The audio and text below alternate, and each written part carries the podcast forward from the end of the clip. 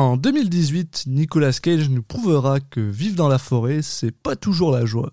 Bienvenue dans Citizen Cage. Cop car. Uh-huh.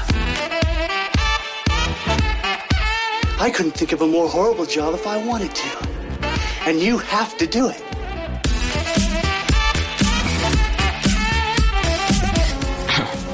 What? I'm gonna steal the Declaration of Independence.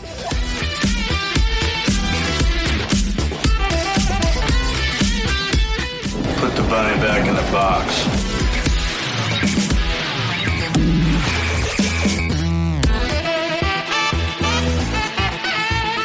I'd like to take his his face off. Bonjour à tous et bienvenue dans Citizen Cage, le podcast qui parle des films de Nicolas Cage dans l'ordre chronologique. Je suis un de vos hôtes, Alexis Duclos, et je suis comme toujours accompagné par Julien Asunsao. Salut Julien. Salut Alexis. Et aujourd'hui, on va parler de quoi, Julien? Eh ben, on va parler d'un d'un film dont on va pouvoir en dire un petit peu euh, des choses en intro a priori. Euh, c'est un film Mandy, donc euh, film euh, de 2018. Ça y est, on, on s'approche. On est vraiment plus très loin de de la de rattraper notre notre retard. On est à une, Ouais. euh, on, on sent, on touche du doigt les les tout derniers films de Nicolas Cage. donc euh, c'est assez excitant parce que ça c'est des films qu'on a quand on les a vus, on a un petit peu frais dans notre mémoire. Alors, euh, Ouais. on s'est beaucoup amusé à, à revoir les films qui étaient plus, justement pas du tout frais, et c'est vrai que c'était super intéressant. Mais, euh, mais ça fait aussi euh, plaisir de, de pouvoir en dire, dire un peu plus sur les films que juste. Oui, euh, je me rappelle que j'avais bien aimé, mais c'est tout. Ouais. Ou, ou Ouais, comme c'était ouais, plus le cas d'avant. euh, c'est ça. Puis en plus, un peu, euh, comme tu disais, on- bah, d'ailleurs, on en parlait un tout petit peu avant, avant de commencer l'enregistrement, c'est que, voilà, là, on arrive à un film, donc Mandy, qu'on a, toi et moi, vu, mais qui est aussi un film qui, euh, bah, qui est sorti plus ou moins au moment où on commençait à jouer avec l'idée de commencer ce podcast. Donc, c'est vraiment le genre de film qui, euh, bah, qui fait un peu partie de notre. notre chemin jusque-là, donc c'est super, euh, c'est cool Mm, d'être mm, mm. enfin arrivé à ce film-là, quoi. Ouais, puis c'est un film qui a une importance pour, pour d'autres raisons, mais on, on, va, on va y revenir. Je vais juste, du coup, euh, le replacer un peu dans le contexte. Comme je disais, donc c'est un film, euh, un film, un film américain, donc ça je l'ai pas dit, mais donc sorti en 2018, réalisé par Panos Cosmatos et avec à la distribution Nicolas Cage, Andrea Riseborough, Linus Roach, Bill Duke et bien sûr Nicolas Cage. J'ai déjà dit, je sais plus. Dans les rôles principaux, mais bon, il est toujours là. hein, c'est un peu le concept. Là, ouais. Euh, Par contre, euh, et, et produit par Elijah Wood, Voilà. notamment. Qui, euh, Mais bon, ça fait plaisir. Elijah Wood, euh, bah, on l'a, évoqué maintes et maintes fois, je pense, mais pro- producteur assez prolifique de, de films de genre. il adore le film d'horreur, ouais. Et, euh, Mm. ah, Et au niveau du ouais. pitch, euh, bah, euh, alors, film pas, pas évident à pitcher parce que j'allais dire oui, bah c'est bien, euh, les films qu'on a déjà vus, on peut en parler. Bon, alors celui-là, pas facile, mais en gros, globalement, ce que ça va parler, si, si je dis pas de conneries, tu me reprends. reprends. C'est hein. qu'on va avoir le donc euh, les deux personnages principaux donc c'est euh, Red Miller qui est le, le personnage euh, joué par Nicolas Cage et euh, sa petite amie Mandy. Donc ils, ils ont une idylle, euh, ils se voilà et ça se passe très bien entre eux. Ils vivent dans une dans, dans une petite cabane, enfin dans les dans la forêt. Ouais. Et euh, un jour, en, globalement, euh, ce qui va se passer, c'est qu'il y a un petit un taré qui va arriver euh, et qui va euh, buter euh, Mandy. Et on est sur une histoire classique de vengeance, mais qui n'est Pas en si final classique. pas si classique dans, dans sa forme et dans son visuel. Et euh, donc, bon, vous l'avez compris, un film qu'on a vu tous les deux. Et euh, du coup, juste euh, après, je te laisse la parole pour rebondir sur ce que je disais tout à l'heure. en- en quoi c'était un film aussi un peu charnière? C'est que c'est un peu. Alors, Moment Date, limite, tu pourrais un peu le mettre là-dedans. C'est un de ces films où Nicolas Cage a commencé à toucher un peu à des, des films un peu plus indépendants, avec des réalisateurs un peu plus. qui avaient une, une patte un peu plus marquée. Mhm. Euh, bah, donc il y a ce film-là, il, il- il va- il va, toucher un peu plus au fantastique, au, au surréel, qu'il a pas trop touché au final dans sa carrière. Alors que, alors que c'est le véhicule parfait pour ce genre de truc en plus. Faut être, faut reconnaître. C'est ça. Et, euh, Ouais, et puis euh, donc Mandy, puis après euh, plus plus loin pour pour les citer rapidement, euh, euh, des films comme euh, bah, Call Out of Space, c'est un peu ça, mais plus dans son thème que dans son dans sa folie, mais après, bon, bah, évidemment, Prisoner of the Ghostland ou ou même euh, dans d'autres styles, du coup, un film comme Pig qui a Oui. qui a vraiment cette patte euh, film indé, euh, alors plus euh, un peu typé Sundance que typé euh, film un peu foutraque, mais euh, voilà, et Nicolas Cage, j'ai l'impression que il- a un, c'est la- c'est sa période où il avait en fait, il a un peu perdu le, le- ce truc de grand premier rôle bankable. Et Du coup, là, sa première réflexe a été de passer par euh, du direct to vidéo et des, des films un peu, un peu, euh, un peu naze dans, comme ça. Et son- là, il est sur une autre période où il se dit, ah, mais pourquoi j'en profiterais pas aussi pour, pour tester des choses, euh, des rôles différents avec des réalisateurs différents. Et celui-là, euh, clairement, je pense que c'est un de ses rôles les plus, euh, enfin, un des films dans lequel il est allé le, le plus loin ou, et le plus, dans des choses les plus novatrices pour lui, quoi. Et euh, si, si je peux même, je vais même rebondir un peu sur ce que tu dis, c'est que oui, alors, alors que tu, tu as tout à fait raison dans le sens où, où son parcours a commencé avec Mom and Dad, euh, mais je dirais que Mandy, euh, c'est quand même le film qui, euh, qui bah, que les gens attribuent à sa renaissance en fait, la renaissance de Mm. Nicolas Cage. Alors que dans un sens, nous on se rend compte que finalement il est jamais vraiment parti ce mec-là. Il est bah, parce que maintenant on a vu tout un tas de films, même si oui, ces direct ou DVD en général sont assez crapos, mais puis d'ailleurs on n'a pas fini, hein, on vous le rappelle, il y en a quand même quelques-uns qui s'en viennent. Mandy, c'est le film qui est crédité comme euh, ah voilà Nicolas Cage est de retour, mais moi j'irais même un peu plus loin, c'est je pense que Mandy, même Mom and Dad un peu oui, mais mais pas tant parce que Mom and Dad c'est un film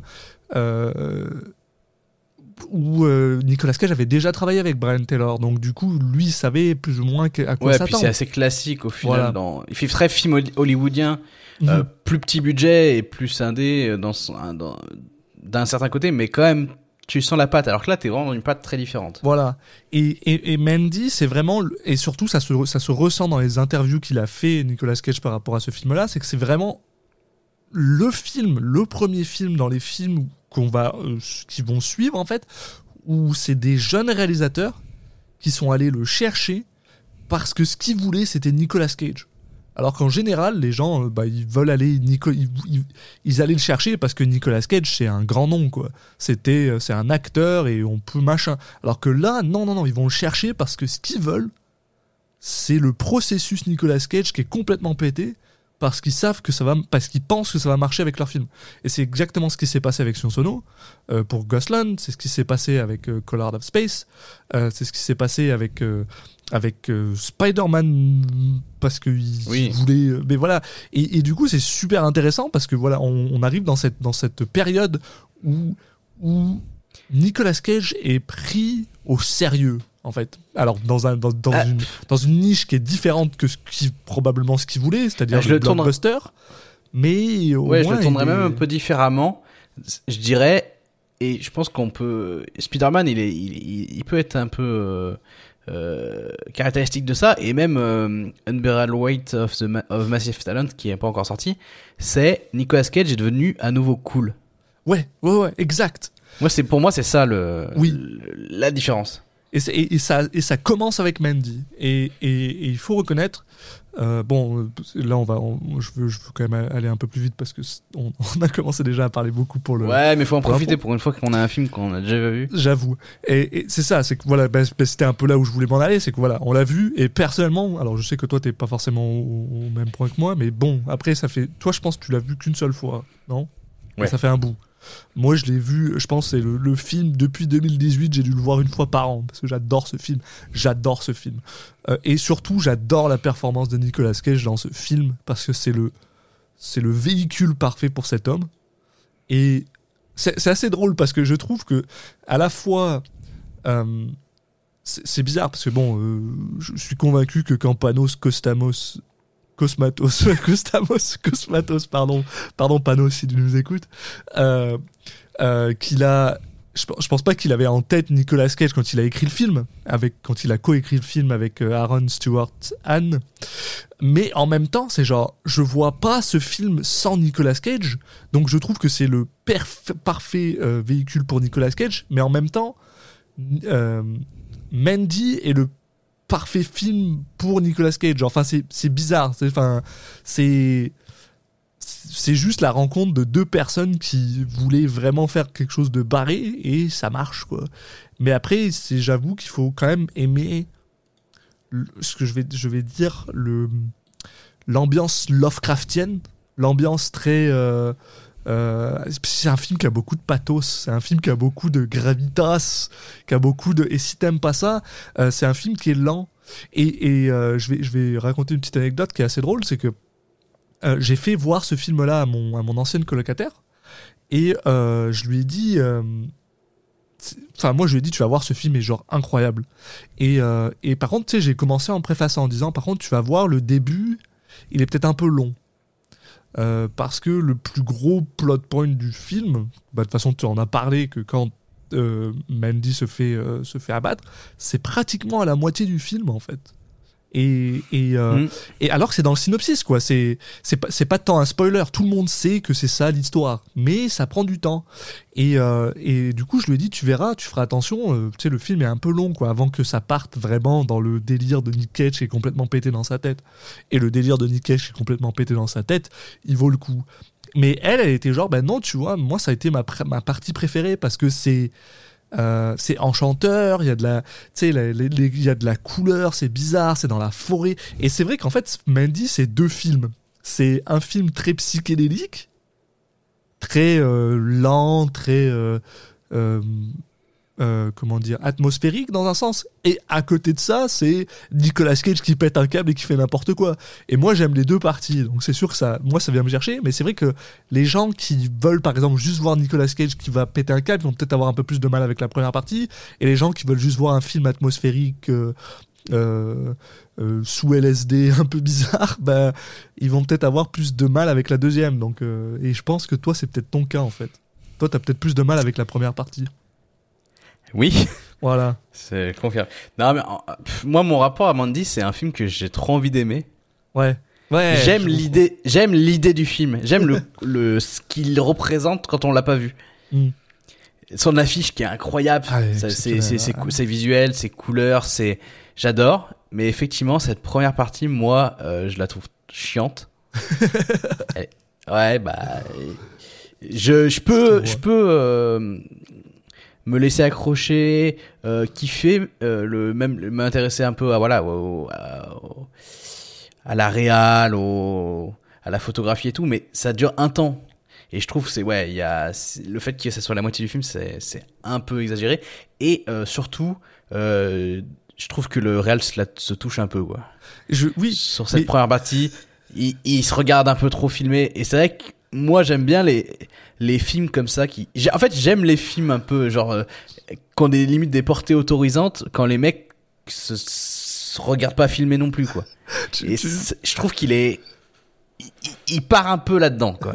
ça, ça- ça fait vraiment rire que tu dis ça comme ça parce que moi j'ai remarqué avec tous mes amis en général euh, quand je parle aux gens de, de ce film-là, j'ai remarqué que les gens qui ont ce, euh, ce ah je préfère la première partie à la deuxième, c'est euh, que les gens qui aiment les films de euh, euh, ah merde Into the Void et euh, et euh, Ah, euh, Gaspard Noé. Irréversible de Gaspard Noé. Et ça, ça me fait rire. Oui, j'ai un rapport que- assez particulier avec Gaspard Noé donc. parce euh, que moi, je déteste Gaspard Noé. Oui, Et bah ça me fait juste rire parce que, oui, en fait, la première partie, je vais être honnête, Après, je suis la pas première d'accord. partie, c'est un, c'est un, c'est un film de drogué, quoi, la première partie. C'est, c'est, c'est les, Mais, bah, les gars qui mais sont moi, tu vois, c'est pas ça qui me gêne. Ouais, Je- euh, le côté psychédélique, je trouve qu'il est limite même. Pas assez poussé? Je le tr- retrouve pas tant que ça dans la première. Mm. Enfin, ça me, c'est pas ça qui me gêne. C'est Mm. plus le, je trouve qu'il se passe pas assez, tout, tout simplement. Oui, c'est très lent. Mais je pense Et que c'est, voilà. Mais et après, il y a plein de films lents que j'adore. C'est- Mais c'est ouais. juste que là, voilà, j'ai pas accroché parce que j'ai senti que c'était, j'ai pas, j'ai pas senti ça hyper naturel en fait.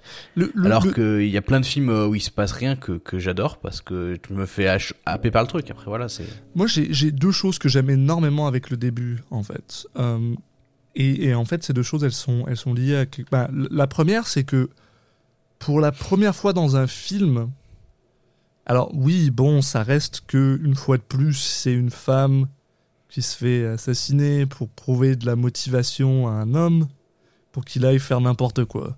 Très bien. Et c'est vrai que ça, euh, dépendamment de comment vous le voyez, ça peut être euh, super chiant pour vous ou pas. Mais ce que j'ai aimé, c'est que pour une fois, le film te laisse le temps d'apprécier cette personne. Et que quand ça arrive, t'es genre, oh putain, ça te choque. Et ensuite, il y a aussi le côté euh, très. euh, c'est juste ce, ce contraste incroyable entre. Hmm. Ouais, bah il se passe rien, ils ont une vie très tranquille et, euh, et ça leur va. Et du coup, bah ouais, voilà, tu, toi tu rentres dans ce, dans ce rut-là, dans ce côté-là, et soudainement, ça part en couille, mais, mais ça passe de 0 à 120 sans comprendre. Et, et c'est. Enfin. tu, vois, ça j'aime bien. Ouais, en fait, j'aime bien le décalage entre les deux, je trouve ça intéressant. Et surtout, je trouve que la première partie, elle apporte quelque chose à la deuxième. Oui. Et que je suis d'accord que c'est intéressant d'avoir leur. euh, En fait, que ça prenne la moitié du temps, en vrai, moi, ça me gêne pas du tout. Mhm. Juste, j'ai pas trouvé ça toujours bien fait, quoi. Si, je suis d'accord avec toi, par contre, il y a des longueurs, il y a des moments où, où euh, à la limite, tu sais, montre-nous plus de choses, mais fais en sorte qu'elles soient coupées un peu plus, euh, tu sais, genre, soit, ce soit un peu moins sporadique, tu sais, enfin, voilà, quoi, qu'il y, ait, euh, qu'il y ait un peu plus de, de, de choses à voir, finalement. Parce que je suis d'accord avec toi que sur le temps, il se passe pas grand chose. Mais après, par contre, je vais dire un truc qui est super intéressant, je pense. Euh, je sais pas, toi, alors, est-ce que tu l'as vu en cinéma ou pas? Non. voilà.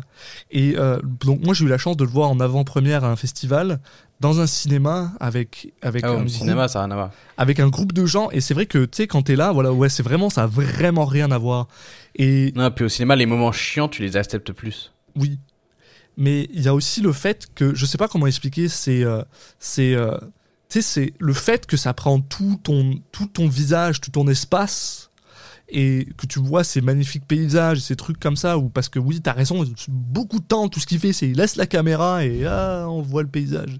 Et, euh, et c'est vrai que ça, ça, ça vient de chercher au cinéma. Pour l'avoir revu ensuite euh, à la télé, j'ai toujours grand, grand plaisir à le voir, mais c'est vrai que c'est pas le même, c'est pas le même effet. Et euh, il y a très très Ouais, peu de films en vrai. Tu sais, moi en général, euh, je, suis, je suis tout à fait d'accord. Je, je considère l'attrait du, du- d'une salle de, de cinéma, mais je suis rarement le genre de personne qui va te dire euh, ah euh, euh, Oui. Ça vaut pas le coup de le voir ailleurs, quoi. Voilà. Euh, Il y a très peu de films qui, qui, qui, qui méritent pour moi d'aller voir au cinéma et malheureusement Fast and Furious en est un, ce qui n'a aucun sens, voilà. Mais par Non, contre, mais- ce film-là a vraiment une, il vient te chercher au cinéma et c'est intéressant, c'est intéressant. Oui, non, mais je vois exactement ce que tu veux dire, parce que je me rappelle être allé une fois avec un pote voir un film de 4 heures, euh, euh, un film, euh, je sais pas, euh, du Kazakhstan, où il se Oui. passait absolument rien. Ils étaient juste en train de boire du café euh, dans des maisons avec euh, à côté d'un feu cheminée. Et je m'étais pas ennuyé parce que, mais et ce, ce film-là, exact- exactement le même, il était vraiment bien hein, le film, mais exactement le même. Tu le regardes chez toi, t'as ton cerveau qui déconnecte et tu pars. dans- En fait, si tu pas si t'es pas rentré dedans, euh, bah, tu vas le trouver plus chiant qu'il ne l'est, alors que euh, si tu l'avais autorisé à, à prendre euh, toute l'attention qu'il mérite, ça t'aurait pas donné ça. Donc euh, c'est un peu, Exact. ouais. c'est un peu, mais en même temps c'est dur de se battre contre. Mais elle- après, pour Mandy, je pense que c'est pas que ça. Mais en même temps, là, on va aller le revoir, et ça se trouve, je vais te dire l'inverse, que je préfère la première partie. Enfin, tout, tout, tout est possible. C'est ça. Franchement, hein. je, je- ça ne m'étonnerait pas. Je, je, je suis prêt à, à totalement changer d'avis, euh, sachant que globalement, j'ai quand même bien le film. Enfin, je trouve qu'il est, au moins, il, il propose quelque chose. Donc euh, voilà, euh, j'aurais jamais énormément de mauvaises choses à dire sur des films qui au moins entendent des trucs. Quoi. Ma- Mandy a tellement une identité qui lui est propre, ne serait-ce qu'avec la cinématographie et la musique, euh, qui d'ailleurs était euh, un des derniers films de Johan Johansson qui a composé euh, cette musique-là, qui était le composeur de Arrival et des films de Denis Villeneuve en général, que, que je peux tout à fait comprendre. Tu sais, par exemple, il suffit, il suffit que tu que le jour où tu vois le film, t'es pas content ou je sais pas quoi, et ça peut tout à fait te briser ta ta séance de visionnage, qui fait que je peux tout à fait comprendre que genre peut-être que cette fois-ci tu auras un, t'as- t'as- tu vas y aller avec un différent mood et ça va ça va passer mieux ou passer pire ou quoi. Et c'est vraiment c'est vrai que co- comme tu dis, voilà, ce film propose quelque chose et il propose une identité qui lui est extrêmement propre et qui, qui lui est quand même honnêtement assez unique. J'ai vu très très peu de films qui ont ce, ce- qui, bah, qui sont comme Mandy et, euh, et du coup c'est vrai que enfin moi en tout cas de toute façon comme je t'ai dit je le vois une fois par an donc je suis toujours re- refait de le revoir mais euh, là là c'est drôle parce que euh, pour la bah, pour la première fois depuis que je l'ai vu, je vais y aller avec un véritable œil un peu plus inquisiteur, tu sais. Et, euh, et, et je suis, je suis assez curieux de voir qu'est-ce que ça va donner. Est-ce que justement je vais, je vais voir plus ces moments-là que toi tu parles, qui sont chiants, alors que que, que moi je me je m'autorisais à dire bon allez c'est bon ça va passer ou, ou on reviendra dessus ou, ou c'est pas grave tu euh, parce que euh, je vais être un peu plus concentré sur bah, c'est quoi ce film. Donc euh, on verra et Non, euh, mais contre, tu vois, moi je pense que je vais faire l'effort de le mettre dans des bonnes conditions pour le regarder, quoi. ouais oui bah oui ouais, ouais. Je vais louer un cinéma. Euh, Putain, si je pouvais non, non, mais par contre, ouais, je vais, je vais me mettre devant, je vais faire que ça en étant concentré, bien Mm. assis, et je vais pas le regarder. Alors, je le fais jamais hein, pour les films, euh, pour le podcast, mais genre, Mm. je vais pas le regarder avec ma tablette dans mon lit, quoi. oui, Ça, oui, je vois ce que tu veux dire Enfin, voilà. T'as- tu fais bien Bref. On- Après, maintenant qu'on a fait l'intro la plus longue de l'histoire du podcast, ouais mais ça faisait plaisir de pouvoir enfin se lâcher un petit peu sur, euh, sur la partie euh, intro et rétrospective de notre ressenti. On va aller confronter justement ce ressenti à, à la réalité. Bon, Bah ouais. Je pense que tu auras moins de surprises que moi, mais moi, Non, je, je pense que je pense que je peux être, euh, mais je surtout, peux surtout pas changer d'avis, peut-être pas ça, mais je peux être surpris quand même. Moi, ce que je suis vraiment intéressé, c'est que parce que je pense que quand t'as vu Mandy, t'as probablement dû le voir aussi euh, vers sa vers sa sortie.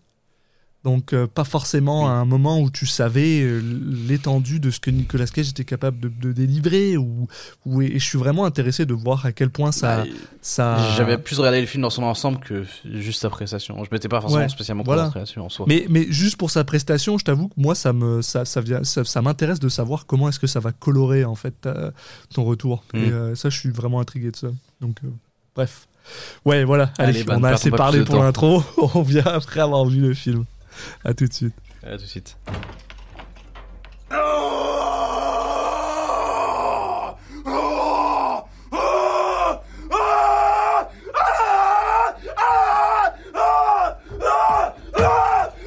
Et on est de retour après avoir vu Mandy de Panos Cosmatos et euh, Revu, revu, ouais, en on fait. peut le dire cette fois. Revu, euh, revu pour moi.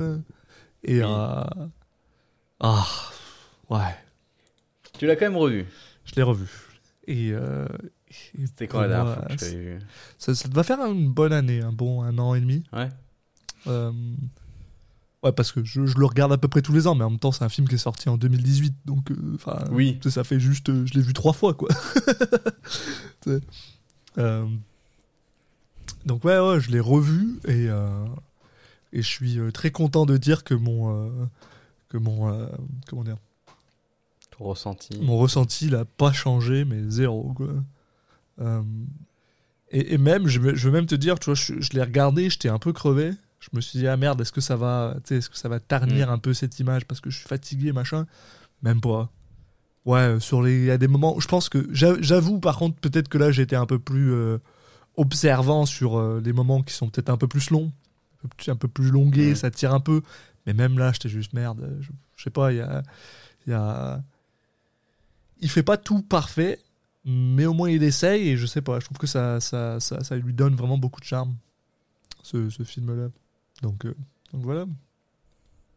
Et ben voilà, c'était c'était c'était l'épisode sur Mandy. Merci les gars, merci de nous avoir Bah, écoutés. c'est bon, voilà, tout est, on avait tout dit dans l'intro en fait. Non, non, bah moi de mon côté, euh, mon avis, pff, je peux pas dire s'il a changé ou pas changé en vrai parce que, enfin, j'avais un- j'avais une impression globale, mais c'était, je l'avais vu globalement très proche de sa sortie, je l'avais pas revu depuis. Mhm. Et j'avais pas non plus un- en mémoire euh, tant de choses que ça, à part euh, certains plans qui Ouais. restent vraiment marqués, euh, qui restent vraiment très présents dans les esprits. D'ailleurs, souvent des plans où Nicolas Cage est, est présent et voire même filmé en gros plan.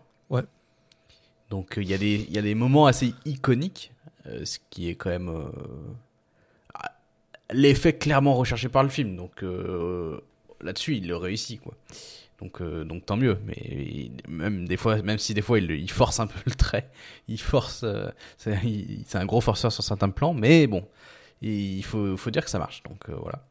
Et après, bah, sur le- l'espèce de, de séparation entre la première et la deuxième partie, euh, j'avoue que euh, la première partie m'a un peu moins gêné, euh, m'a moins gêné cette fois-ci. Alors, elle est quand même, elle est toujours, elle a toujours un peu ce ressenti de longueur et tout.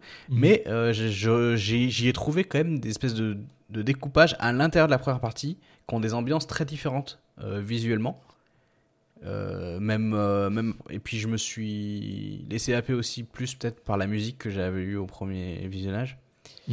Donc, en fait, euh, c'est pas que j'avais en tête un, un long, euh, une long, un long moment où tout était un peu similaire avec euh, un truc qui était vraiment dans la continuité, qui mettait du temps à s'installer. Et en vrai, c'est pas exactement, exactement ça. C'est quand même découpé en, en différentes ambiances et du coup, il y a un peu plus de variété que ce que j'avais en tête, euh, notamment visuellement, parce que on va souvent le répéter, je pense. Mais l'intérêt principal, c'est quand même ça. C'est très visuel, ouais. C'est un film Je pense que t'es très, assez d'accord.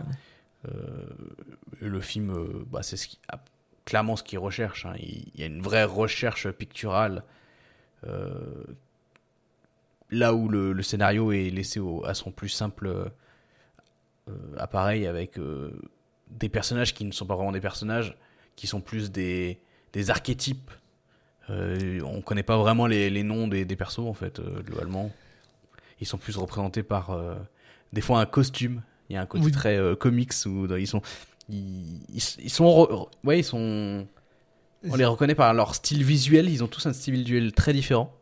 Du coup, ce qui ce qui en fait euh, bah, des personnages assez hauts en couleur et qu'on qu'on identifie euh, rapidement, qu'on n'a pas besoin d'approfondir dans leur psyché quoi.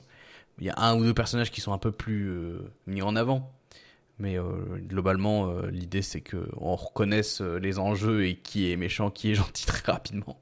C'est ça, et, j'avoue, alors après, je vais peut-être re- revenir, je pense que je l'ai- déjà, j'avais touché un peu ça dans, la, première intro, mais c'est vrai que j'ai par contre un, vrai problème scénaristique avec ce, ce film-là, et de toute façon on en a déjà parlé dans l'intro, donc c'est pas non plus un, un gros, euh, un gros spoiler, c'est juste que ce film, ce film est tellement...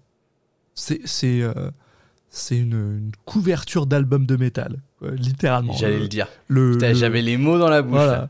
le, le, le- De black comment- metal, pour être plus Voilà, ouais, de même. black metal, quoi. Donc c'est vraiment genre des mecs en armure, Enfin, il y a euh, un peu de tout. tu sais, des gars, Non, non. des gars musclés avec des épées, enfin, tu sais, ce genre de, ce genre de truc. Ça, c'est encore autre chose, ouais. Ouais, mais tu, vois, je veux dire, c'est ce genre d'esthétique. Ça veut pas forcément dire que c'est ça Oui, qu'il y a dans le film, mais c'est ce genre d'esthétique-là. Et le truc, c'est que. Il y a un mélange. Il y a Un mélange de black metal dans les moments euh, dans les forêts dans la forêt où c'est des trucs des, des, des visuels très sombres Ouais, et il y a des il y a des moments où c'est des plus du je sais pas du heavy metal ou Ouais, machin voilà, dans, plus heavy metal, ouais. ou Et- du warrior metal là ou je sais pas et- le, le nom qu'on donne à Et le truc, c'est que dans ces thèmes-là, surtout quand tu prends des thèmes, tu sais, des trucs comme Conan, des machins, tu sais, qui sont vraiment métal, Mm. quoi. Euh, le thème qui revient souvent, c'est le thème de la princesse, tu sais, de, de- ah, du héros qui veut sauver sa princesse.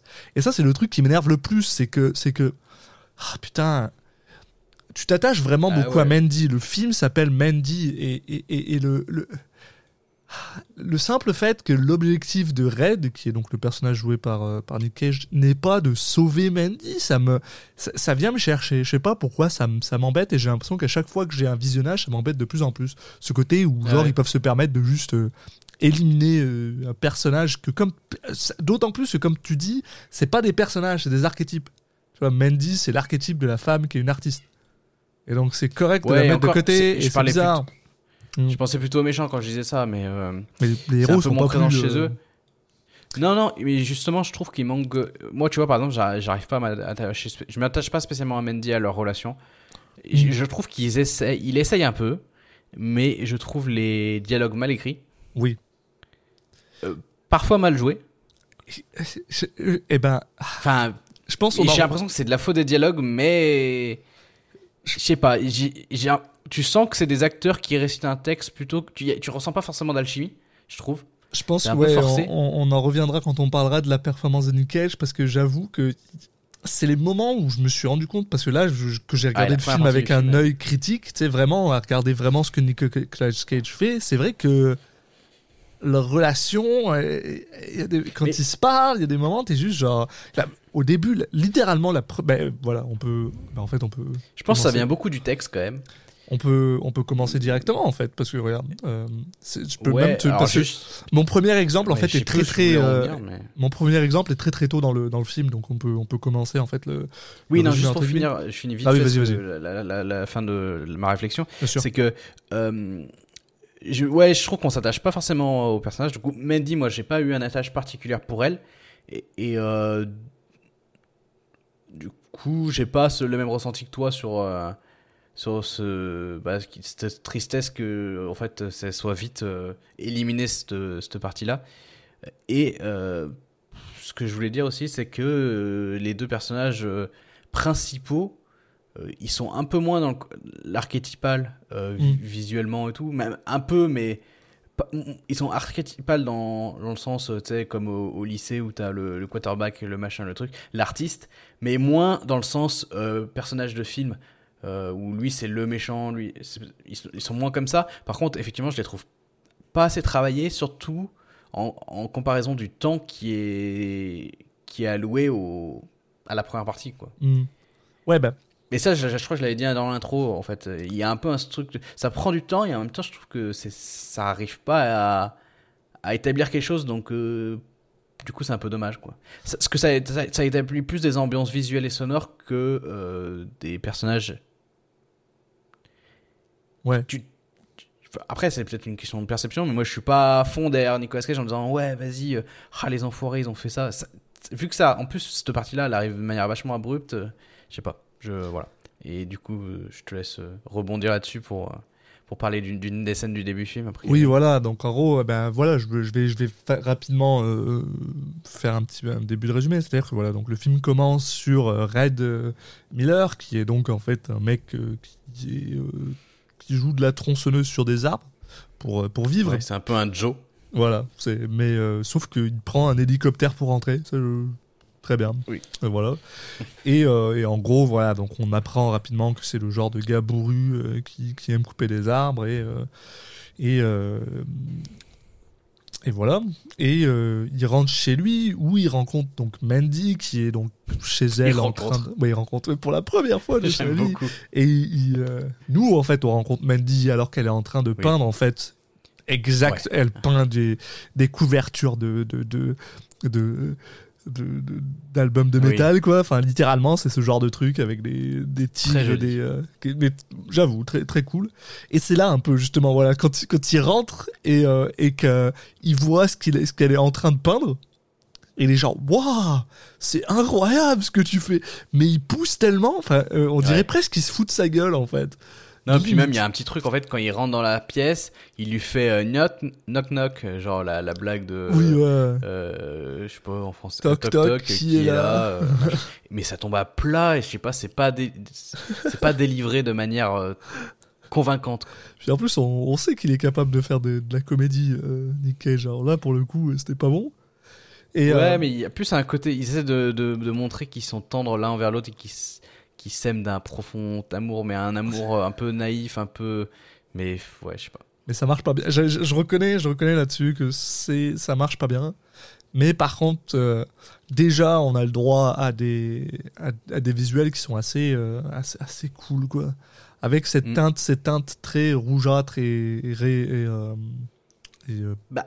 violet. Même s'il y a beaucoup de Ouais, vert pour l'instant, parce que On ils sont de la tout, forêt, voilà. On a Et, droit euh, aussi à, à Mandy qui, alors tout le long du film, va porter des, enfin, des, des t-shirts de groupes de, de rock et, et etc. Oui. Euh, et là, je me suis dit, encore un truc de forceur, quoi. Il y a un peu le côté, j'ai l'impression un peu de, de lire, euh, putain, comment il s'appelle, ce, le bouquin qui, a- a- qui est devenu un film de Spielberg, là. Ah, Ready Player One, ouais. Ouais, j'ai un peu le côté Ready Player One de dire, eh, regardez comment je suis cool, j'aime bien Motley Crue, donc je lui ai mis un, un t-shirt de, de ça.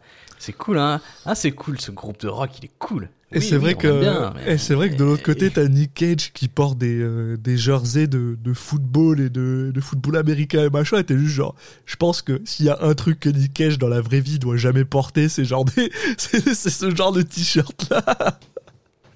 Je sais pas, je le vois pas avec ça quoi. C'est, c'est quand même très drôle pour moi là.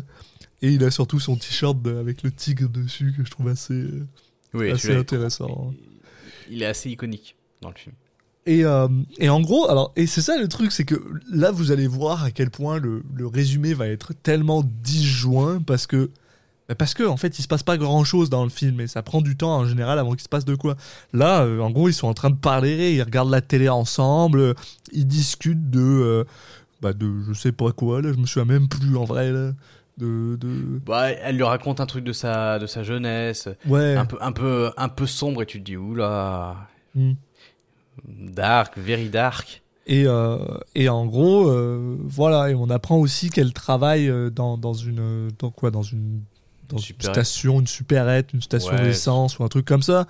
Et en gros, un jour, alors qu'elle est en train de marcher euh, pour aller à son travail, et dans un moment où apparemment dehors il fait juste rouge, parce que parce que toute l'image elle est juste dans le rouge complet. Ce qui, Euh. qui ce qui te fait te demander si c'est la vraie vie ou pas. Ouais, mais alors, je, pense- je pense que c'est aussi parce que ça a l'air d'être du point de vue des, euh, des méchants. Parce que Oui. voilà, elle passe à côté en fait d'une camionnette dans lequel il y a euh, tous les gars d'un culte, euh, d'un culte qui s'appelle les enfants du de, de Et là, la de the Black Sabbath, hein, pour, euh, Ouais, aussi. là. ce qui est, qui est un, un groupe ultra cool avec des pochettes qui sont dans, vraiment dans le style que kiffe, euh, Ouais. que kiffe Cosmatos quoi. Et surtout qu'en plus, alors c'est vrai qu'on en a pas parlé, mais le, le, le, le film commence avec cette étrange, euh, comment on appelle ça, euh, ti- title card là, euh, carte euh, Mm. titre, où en fait on t'explique que c'est dans les années 85 et que c'est dans un endroit qui s'appelle The Charming Meadows ou un truc Shadow comme ça. Mountains. Ouais, Shadow Mountains, là, qui, qui est genre vraiment, ah, ok, voilà, c'est c'est enchantresque comme nom, machin. Et, euh, et à côté de ça, voilà, donc on commence, on rencontre en fait les, les enfants de, du, du nouveau euh, Dawn, c'est quoi Dawn C'est euh, Euh, Aube. c'est l'aube de la nouvelle aube, voilà, Ouais. Euh, qui est en fait un culte dirigé par un gars qui s'appelle Jeremiah Sand, qui est un vieux Un nom chanteur de merde. Biblique. Voilà, ouais. Et, euh, et en gros, on apprend euh, assez rapidement que Jeremiah est euh, devenu obsédé par, par Mandy. Et il demande à un de ses disciples, qui s'appelle frère, frère Swan, je Ouais. crois, euh, d'aller en fait enlever euh, Mandy.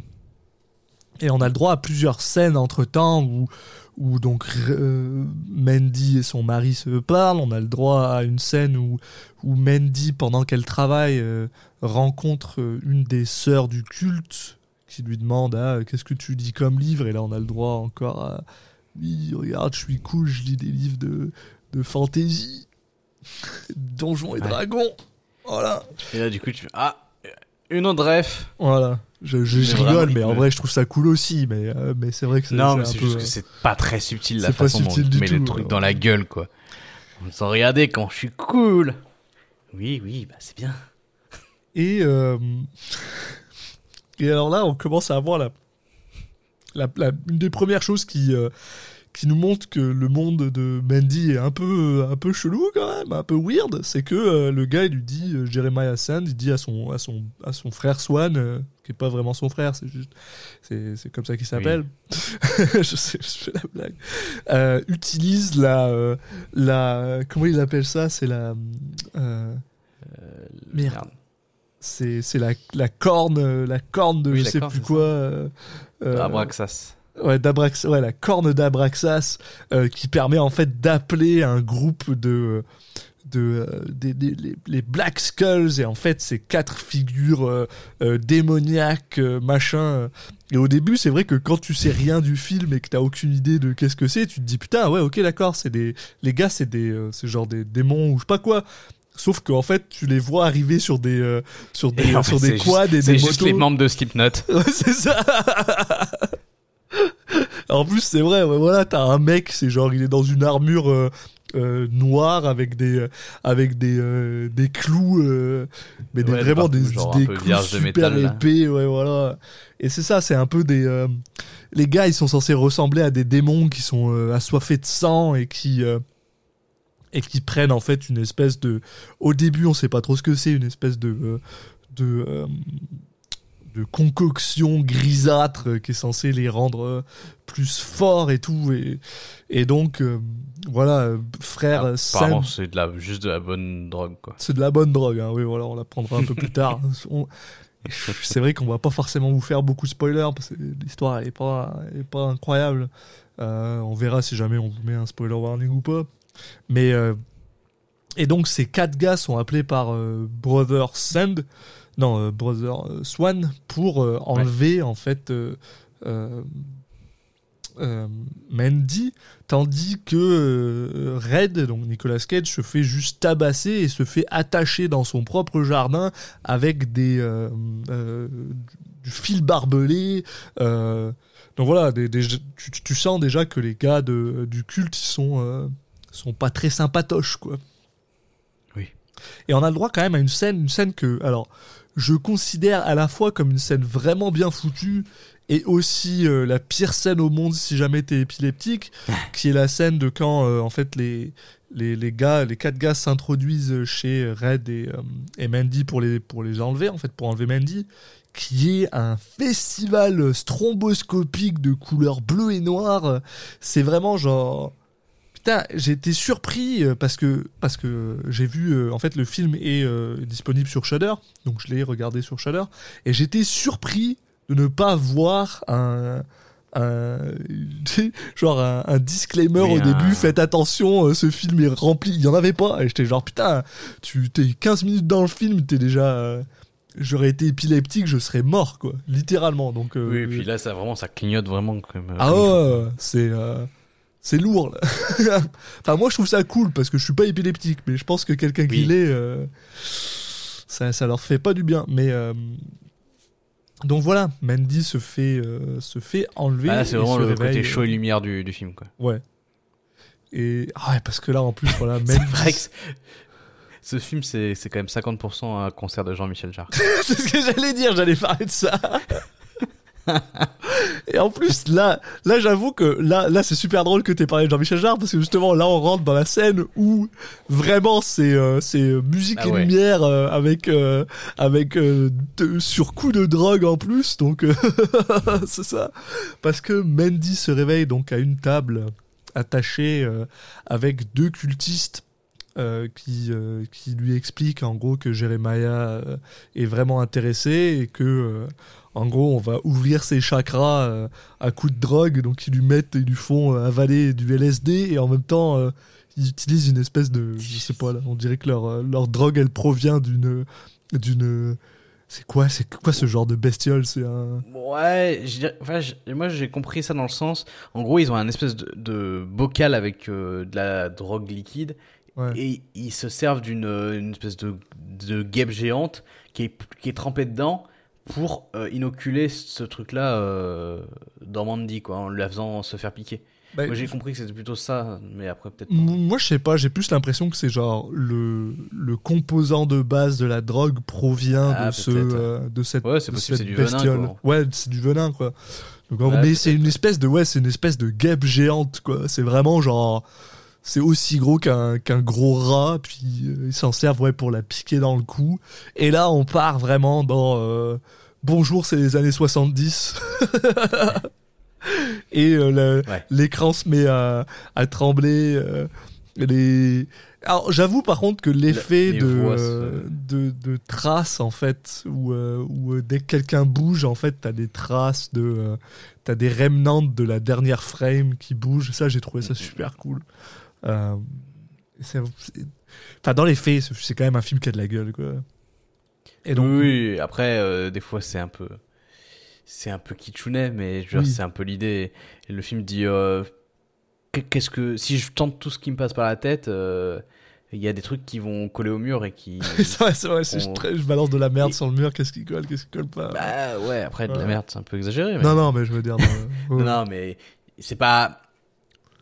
Il n'y a pas des trucs complètement ratés non plus. non non non. Globalement, ça marche tout bien euh, visuellement. C'est juste qu'effectivement, il y a des fois où tu te dis, bon, c'est à la limite. On est dans. On bascule dans le mauvais côté du kitsch et des fois où tu te dis, ah, ça, c'est. cette scène est vraiment cool. Et, euh, et donc, voilà, on, on- Mandy rencontre donc Jeremiah Sand, qui, euh, dans son absolu égocentrisme, juste est convaincue qu'elle va répondre à ses attentes. Euh, et en gros, il lui explique que ben voilà, euh, c'était un, c'est en fait un, musicien raté euh, qui fait de la musique un peu new age, qui avec cette musique me fait tellement rire. Et ouais, le mec il porte une une comment t'appelles ça une une merde une, une robe de chambre. une robe de chambre une euh, robe de chambre, c'est où plus genre une, il- toge ou. il ouvre, il est complètement à poil en dessous et il est genre tellement imbu de lui-même qu'il est convaincu que parce que il a dit à Mandy Hey, euh, viens on va s'aimer comme des euh, comme des hommes euh, euh, qui sont euh, qui sont euh, reconnus par Dieu machin que genre elle va dire oui malgré enfin mais, mais malgré le fait qu'elle soit complètement droguée et complètement pétée, elle se fout de la gueule de, de Jeremiah. On a, ah, il y a même le droit à cette espèce de d'étrange monologue où tu genre t'as une caméra qui est devant la face de Jeremiah et pendant qu'il parle, il surimpose la face de Mandy euh, par-dessus et ça fait un truc vraiment vraiment weird à regarder. Mais en même temps, j'ai trouvé ça Ouais. super classe. Ah, la scène, qui- la, le full frontal de, de Jeremiah qui dure, ça, euh, qui dure une plombe aussi.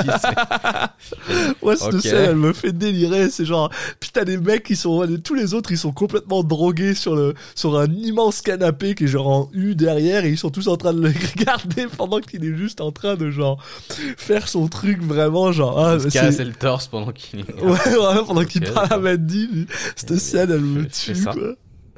Et, euh, et donc, Mandy, en gros, lui crache dessus en lui disant que t'es un gros connard. Et elle dit quelque chose que j'ai trouvé ça intéressant, c'est, euh, elle lui dit, euh, euh, merde, c'est quoi qu'elle lui dit? Elle lui dit, something is coming, quelque chose s'en vient, et c'est le nom de la, de, du, de, du, comment on appelle ça, de, de, de l'arbalète de, de Red. C'est, Ah, Elle ah oui, dit, non, je crois que tu. The Reaper, ouais. ouais, The Reaper is coming. Euh, donc la, la, la faucheuse est, s'en vient, Fear the Reaper. voilà. Et Mais c'est une référence. qui est aussi, ouais, bah oui, euh, Don't Fear the Reaper de, de Blue Oyster Cult, bien sûr, mais c'est aussi le nom de l'arbalète de Red. Et euh, ça, et ça j'ai trouvé ça cool. Parce qu'en gros, elle est, elle est tout à fait consciente que genre ça va mal se passer et que et que il va arriver quelque chose et que à ce niveau-là, bah, c'est Red qui va qui va partir en couille. Et euh, et donc voilà, maintenant que Mandy s'est foutu de la gueule de, Jeremiah Sand, eh ben euh, on arrive à la fin de la première partie de ce film avec euh, en fait euh, le bon on l'a déjà dit dans l'intro mais si, jamais on peut vous faire un spoiler maintenant mais c'est juste la moitié du film donc je sais pas si c'est vraiment intéressant je verrai quand je l'édite si jamais je me sens en voie de le faire Oui, bah, je sais pas, ça va être. Si vous voulez pas spoiler, revenez dans trois quarts d'heure. Ouais, ouais, voilà.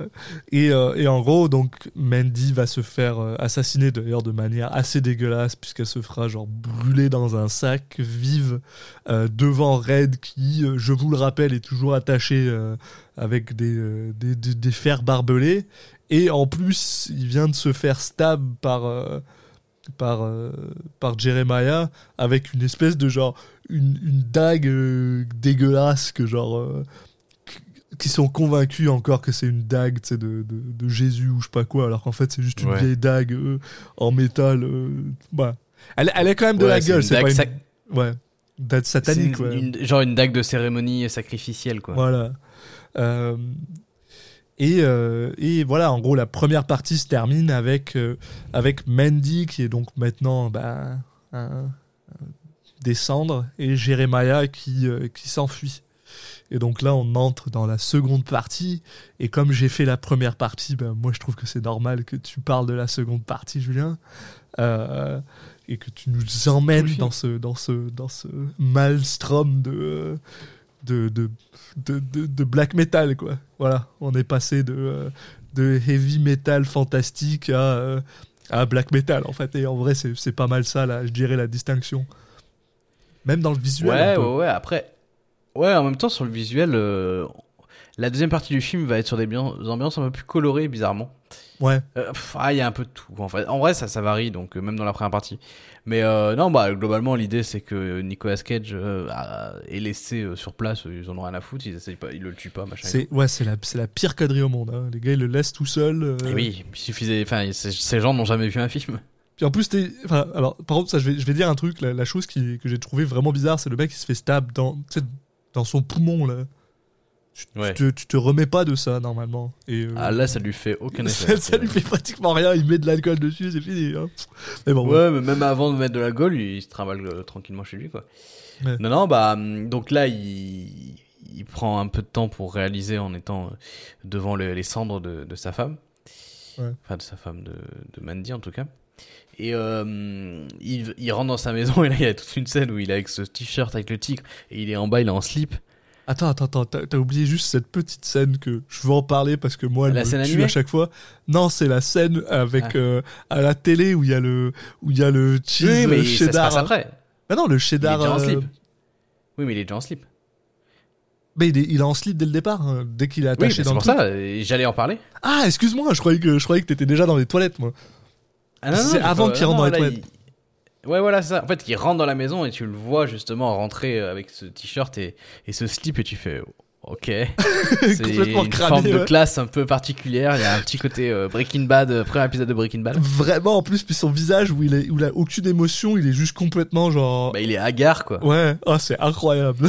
Et effectivement, la première chose qu'il voit en rentrant euh, chez lui, c'est une, une pub sur une petite télé, vraiment une pub à l'ancienne.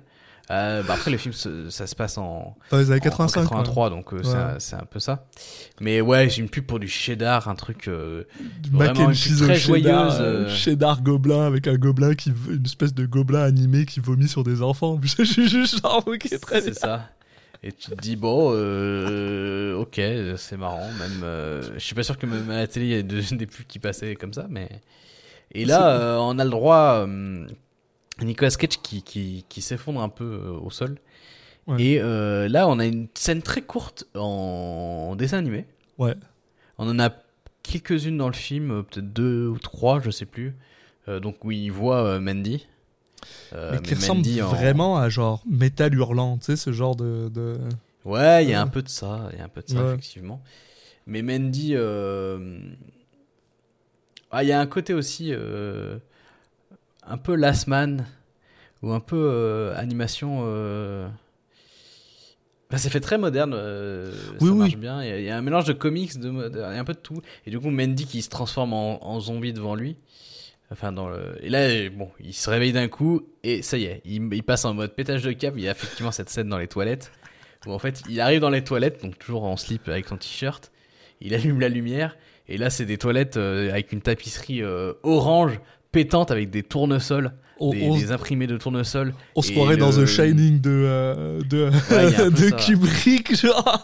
les WC, les WC, il y a une mosaïque orange. C'est des gros tapis euh, euh, bien, bien en mousse là, en, en, euh, sous ses pieds qui sont aussi orange. T'as le Ouais. rideau qui est doré. Enfin bon, c'est, donc quand il allume la lumière, d'un coup, ça se, ça pète au niveau des, lu- des, des, des couleurs. Et t'as Nicolas Cage qui se met à péter un câble et à hurler en se versant de l'alcool sur les plaies et en, en, en buvant buvant, une euh, partie aussi.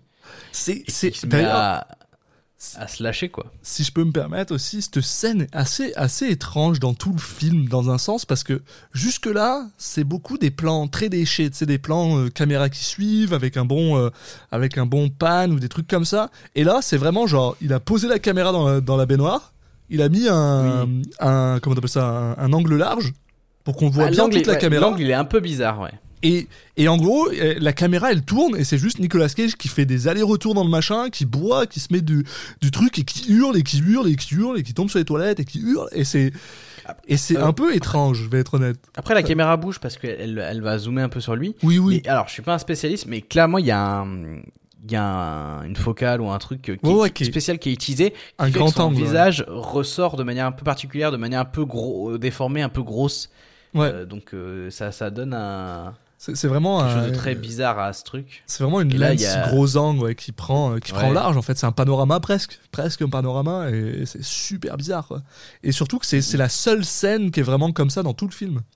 Bah, un peu ce que peuvent utiliser les, les frères Cohen des fois aussi Ouais. euh, pour euh, mettre en avant les personnages au centre du, du cadre, quoi. T'as presque l'impression que soudainement il ouvre la porte et t'es dans un film de Wes Anderson pendant deux minutes, pendant qu'il met un, Ouais, un ça, dark, plus le genre que le que dark la, Wes que la- Anderson. la caméra, mais Ouais, et c'est juste étrange. Et, et, et, et c'est honnêtement, pour moi, je trouve que c'est aussi une des scènes. Enfin, moi, c'est une scène qui me fait le plus délirer dans tout le film, presque. Ah, Il y, a- il y a beaucoup de scènes sympas, mais celle-là, elle est, elle est Oui. marquante, quoi.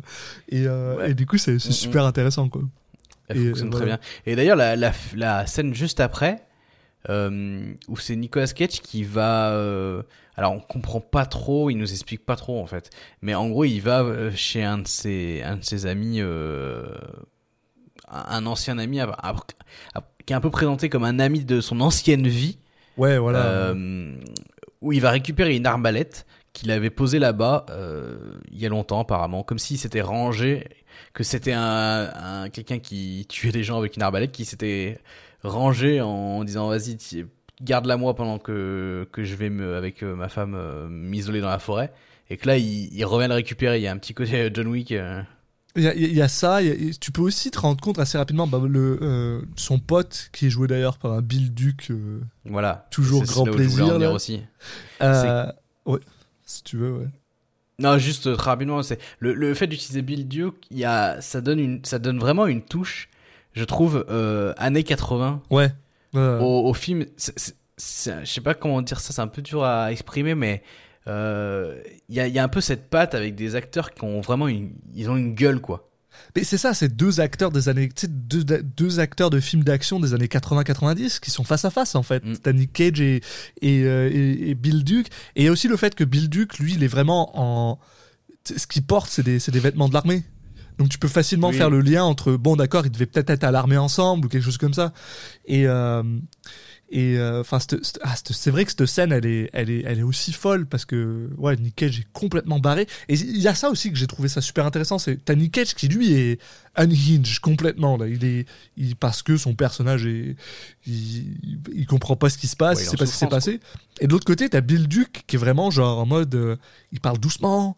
Presque, presque, Mm. il chuchote et il y a ce, il y a ce contraste entre les deux qui et la caméra, puis elle continue à, tu sais, ça zoome sur les deux elle est, elle est jamais posée quoi enfin il y a Et puis c'est dans ce moment-là, c'est- il y a un lore en fait qui est un peu euh, euh, explicité. Il y a, il y a une espèce d'univers qui est qui est partagé, mais tout en Ouais. étant euh, très euh, très flou.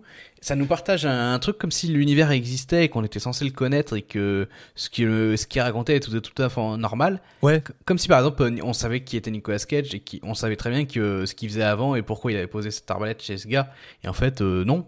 Mais ça nous l'explique comme si c'était la continuité de quelque chose qu'on avait vu ou qui avait existé dans un film précédent. Enfin, il, oui ouais il y a un peu cette ouais. idée là de créer du coup un univers euh, étendu en, en nous faisant comprendre qu'il y a un univers qui existe sans qu'on nous le montre. Mais comme si voilà, il- ça avait été présenté à un autre moment, dans d'autres, euh, dans un autre cadre. Et c'est pareil, là, justement, euh, Bill Duke, euh, il lui dit de manière calmement, euh, oui, euh, ah, euh, comme si il est, il est au courant que ces, ces, gens-là existaient là, les, les fanatiques là. Et il leur dit ah oui, euh, en ce moment il y a des problèmes avec ces gens-là, euh, comme si justement, encore une fois, c'était des choses qu'on qu'on avait déjà rencontrées nous en tant que spectateurs, alors que c'est pas le cas, mais ça crée un, un faux univers quoi. ouais puis c'est vrai à, que ça à la limite du fantastique. ça, ça donne euh, ouais comme tu dis une espèce de une impression qu'il y, a y quelque chose de plus et euh, et et ça marche bien Et en fait ça... C'est un peu un fantastique à la Mad Max aussi, j'ai trouvé. ouais Ce côté, c'est pas, il y a pas de magie, de machin et tout, mais c'est du, les personnages sont très bizarres, sont tous tous les personnages sont bizarres, très en couleur avec des vrais gros, vraies gueules. Ouais ouais Et, je- et avec les teintes un peu jaunes, je trouvais qu'il y avait un peu de, de Mad Max dans- là-dedans, quoi. Ben, et en fait, il y a beaucoup de Mad Max dedans. Quoi. Enfin, c'est les gars Oui. sur des sur des sur des ATM qui sont en train euh, avec des Oui, pics et et des puis- machins. Enfin, je veux dire, oui, il y a, il y a beaucoup de il y a beaucoup de de, de, de ça Ce, dedans. ce côté, euh, on transforme des, des choses de la vie moderne et de la vie réelle en une espèce de, de trucs de culte, comme, comme ils auraient pu euh, avoir comme objet de culte euh, dans les années, euh, enfin à l'époque de l'in- de l'Inquisition, Ouais, bah, et tout. Donc, Ah, et ce mélange avec des, des choses justement qui viennent du Moyen Âge. Et justement, en parlant de ça, Mm. euh, la scène d'après, je, te laisse, je te laisse en parler.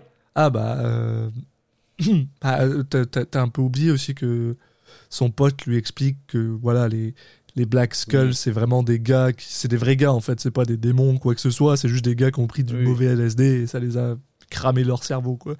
Et, euh, et après c'est vrai quoi alors cette scène là qu'une fois qu'il a récupéré sa, sa- son arbalète le gars lui dit ah euh, tu vas avoir besoin d'aide. Et du coup qu'est-ce qu'il fait lui? Bah il se forge une putain de hache. Se forge genre au début au- ça ressemble ça ressemble presque à euh, le truc des Klingons dans Star Trek genre euh, mais c'est genre une hache il y a aussi un un, un pieu en métal au bout enfin c'est genre c'est c'est euh, ouais on a le droit à une scène où c'est juste Nick Cage qui fait du euh, comment t'appelles ça du euh, du blacksmithing là il se fait il, se- il se- il se Ouais, forge il un forge. truc quoi il se fait de la forge et, et c'est n'importe il y a quoi encore ce mélange de, mo- de moderne et de Moyen Âge, dans le sens où il Ouais. forge quelque chose, à- mais en même temps il a des lunettes de soleil style, euh, style nouvelles, ouais. quoi. Donc, Ouais. euh, et bon après, là c'est clairement le truc qui dit voilà cette qui force le trait sur le fait que cette scène va être iconique parce qu'il a les Mm. lunettes de soleil. Vraiment, genre je suis cool. J'ai des lunettes de soleil comme ça et je fais une petite gueule un peu sympa pendant que je forge une, une grosse lame. Et là, je fais. mais Bon, ça marche bien. Et elle a de la gueule, cette lame. la Elle a de la gueule, Elle, putain. elle brille de mille feux. Ouais, elle ressort, on dirait un peu un truc en plastique pendant 2-3 minutes, là, des Oui. fois, là, t'es juste genre, est-ce que c'est une vraie. Un euh, ballon gonflable. Ouais. ouais, c'est ça, c'est juste du métal dans un, ouais, dans un, dans un truc euh, gonflé. là. Mais, euh, mais elle a de la gueule et euh, elle, elle marche bien aussi, comme on le verra un peu plus tard. Euh, Puisque ensuite, bah, Red euh, monte sur. Euh, bah, prend sa bagnole, je crois. C'est une, ouais, c'est sa voiture et, euh, et poursuit. euh, Enfin, essaye de retrouver donc les, les quatre gars euh, qui ont, euh, qui, euh, qui les ont enlevés.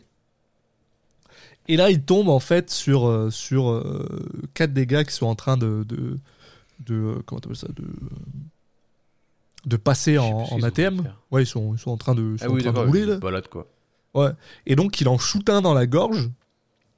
Ou il en shoot un avec, euh, avec sa, sa, Oui, sa- avec son arbalète. son arbalète. Et ensuite, il jump dans sa voiture et il commence à les poursuivre.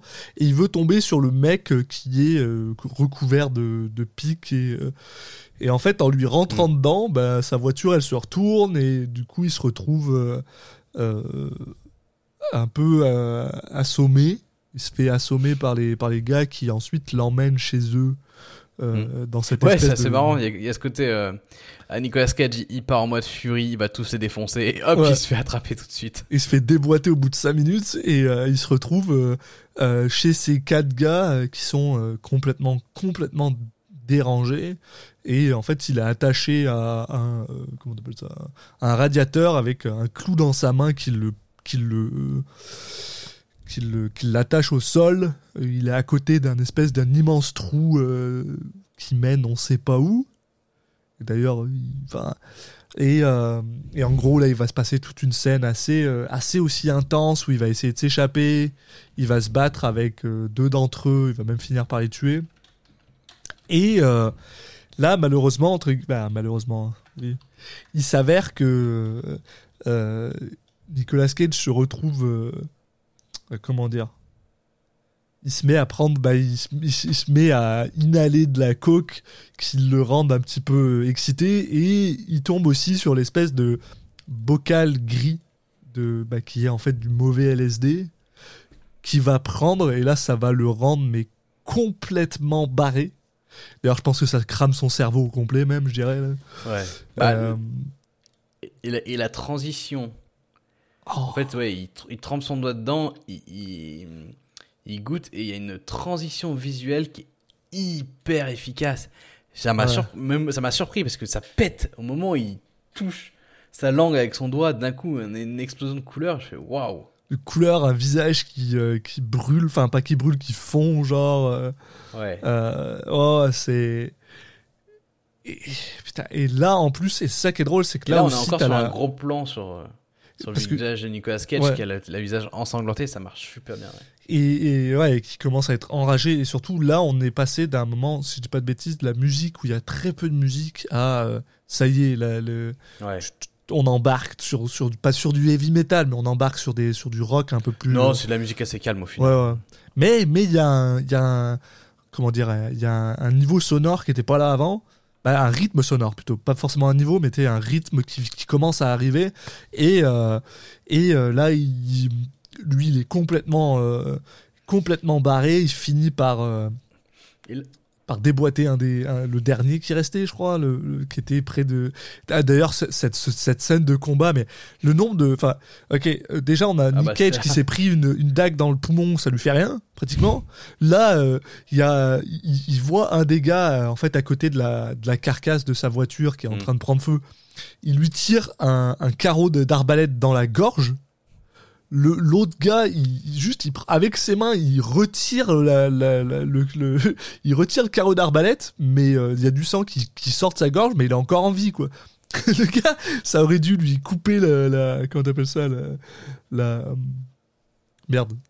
Le, truc qui attache ton cerveau à ton à ton à ta T'as moi l'épinière Ouais, ouais, ça aurait dû lui, ça aurait dû lui Ah, sectionner la moelle épinière. Le gars, il aurait dû être genre complètement euh, paralysé, je sais pas quoi. et, pff, rien à foutre. Il y a, il y a un peu le côté. euh, les mecs, ils sont, ils sont sous drogue permanente. Et, et le, Ouais, et ça, c'est un. Bon, là, c'est peut-être un peu exagéré, mais il y a un vrai truc de. Le corps humain, si tu ressens pas de douleur, par exemple, euh, tu peux continuer à fonctionner euh, après avoir subi des trucs horribles. Parce que. Ouais. euh, et par contre, ouais, dès que tu dès que t'es conscient de ce qui t'arrive, bah tu peux plus fonctionner. Mais quand tu si t'as pas cette limite là de ressentir la douleur, comme il y a des gens ouais qui, qui ressentent pas la douleur, quand, quand un problème de ne pas ressentir la, qui pas les, tous des problèmes dans les terminaisons nerveuses et tout, et ils peuvent aller dans des Enfin, il peut leur arriver des trucs de fou, quoi. Ou quand euh, les mecs qui, ont les, qui perdent des membres à cause du froid, parce que du coup, c'est tout. euh, ils se rendent même pas compte, quoi. ouais, Donc, il y a un peu ce côté-là, mais oui, c'est un poil exagéré. c'est un poil. ouais. Et, euh, Et j'aime le fait que les méchants, euh, à chaque fois qu'ils sont sur le point de, de se faire buter par euh, Nicolas Cage, ils, ils- quand même ils continuent à, à se moquer de lui, à le taunt jusqu'au Ouais. bout. Il n'y a pas de rédemption. Vraiment, à chaque fois, leur dernier, leur dernier souffle, ça veut dire Ah, ta femme, elle a quand même bien brûlé. Allez, c'est bon, là. c'est ça. ouais. et euh, et euh... non, attends, ça c'est pas un peu plus tard, ça? Non, c'est là, hein, c'est là. non, ouais, non, c'est- non, c'est c'est là. Ouais, c'est c'est lui qui euh, parce qu'après il lui coupe la tête, c'est le mec il est en feu et après il euh, Nick Cage prend une clope et il allume sa clope sur la sur la tête du gars qui est en train de brûler, la tête décapitée du gars qui est en train de brûler, genre c'est métal as fuck. C'est enfin c'est super. Enfin je sais pas, c'est cool à regarder en vrai quand t'es dedans, t'es juste genre moi ça me fait ça me fait, ça me Oui, fait un grand sourire. de- C'est euh, c'est edgy mais c'est c'est marrant quoi. C'est vraiment du métal euh, complet là. C'est euh, juste, c'est- grossier, c'est mais ça fait plaisir, quoi.